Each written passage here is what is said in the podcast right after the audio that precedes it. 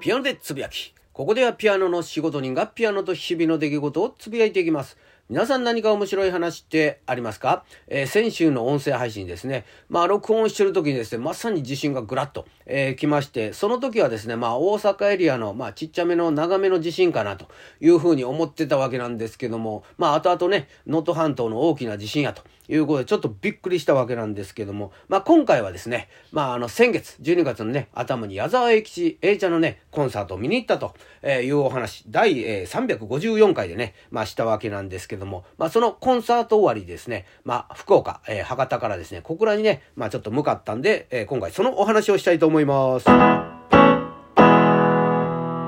ということで、まあ、このピアノでつぶやきではですね、まあ、以前、あの、ぶらり旅シリーズということで、博多ね、えー、小倉のね、間のお話をしたんですけども、まあ、小倉にね、えー、行った時にボロボロな、まあ、ちょっと体験をいたしまして、まあ、その体験がどんなかと言いますとですね、第349回、350回をね、えー、聞いていただければと思うわけなんですけども、まあ、ちょっとね、そのリベンジを果たすと、えー、いうことで小倉に向かったわけなんですけども、まあ、その前回はね、あの博多小倉間、移動する時在来線をね、使って90分ほどかけて、え、移動したんですけども、まあ、後々教えてもらったのがですね、まあ、九州の人っていうのはですね、まあ、博多から小倉移動するときは、あの、新幹線で利用することが多いよと。えー、いうことで、まあ、調べてみますとですね、まあ、在来線のね、料金プラス800円ほど、ね、かかるわけなんですけども、まあ、移動時間がですね、16、7分ということで、まあ、それやったらもう新幹線移動やろと。いうことで、まあ、新幹線移動したわけなんですけども、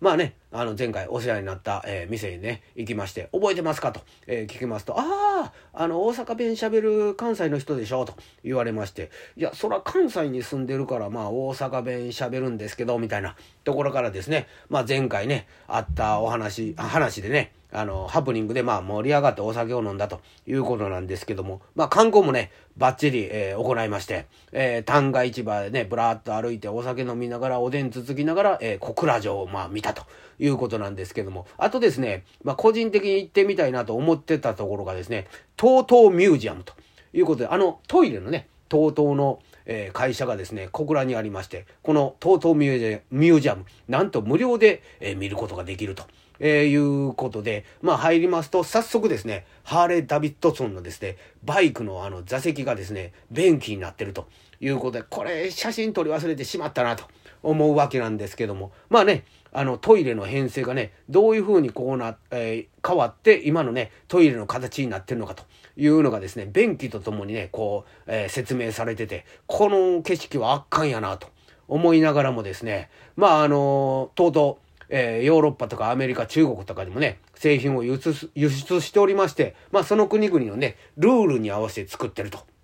いうところで。で、まあ、あの、その、僕が行った時にですね、まあ多分東南アジア系のね、そういう会社の人らが団体でね、あの、まあ見学を、えー、しに来てて、で、TOTO の社員さんがね、これは、この製品はそう、こういう、えー、特徴がありますっていうのをね、まあ説明してるのを、こう熱心にね、見てるのを見ると、わざわざそういう人らがね、こういうところまで来て見学しに来るんやと。やっぱり TOTO のレベル高いなと、え、いうところとね、僕らの知人、僕のね、知人とかが海外行った時、やっぱりね、日本のトイレのありがたみはわかるというのをね、聞きますと、やっぱり、TOTO っていうのは日本が誇る、やっぱり会社やな、というふうに思ったわけなんですけども、まあそのね、東南アジア系の団体の人ね、見学やから別に、あの、服装自由でええんちゃうんと思いながらも、全員がね、ちょっと作業着を着てるということで、これはこれで、あの、面白いって言ったらおかしいよ。まあ、彼らなりの、こう、礼儀かなとか、なんか、ちょっと思ったりはしたわけなんですけども。まあ、その小倉もね、ちょっと3日にね、大きな火事があったと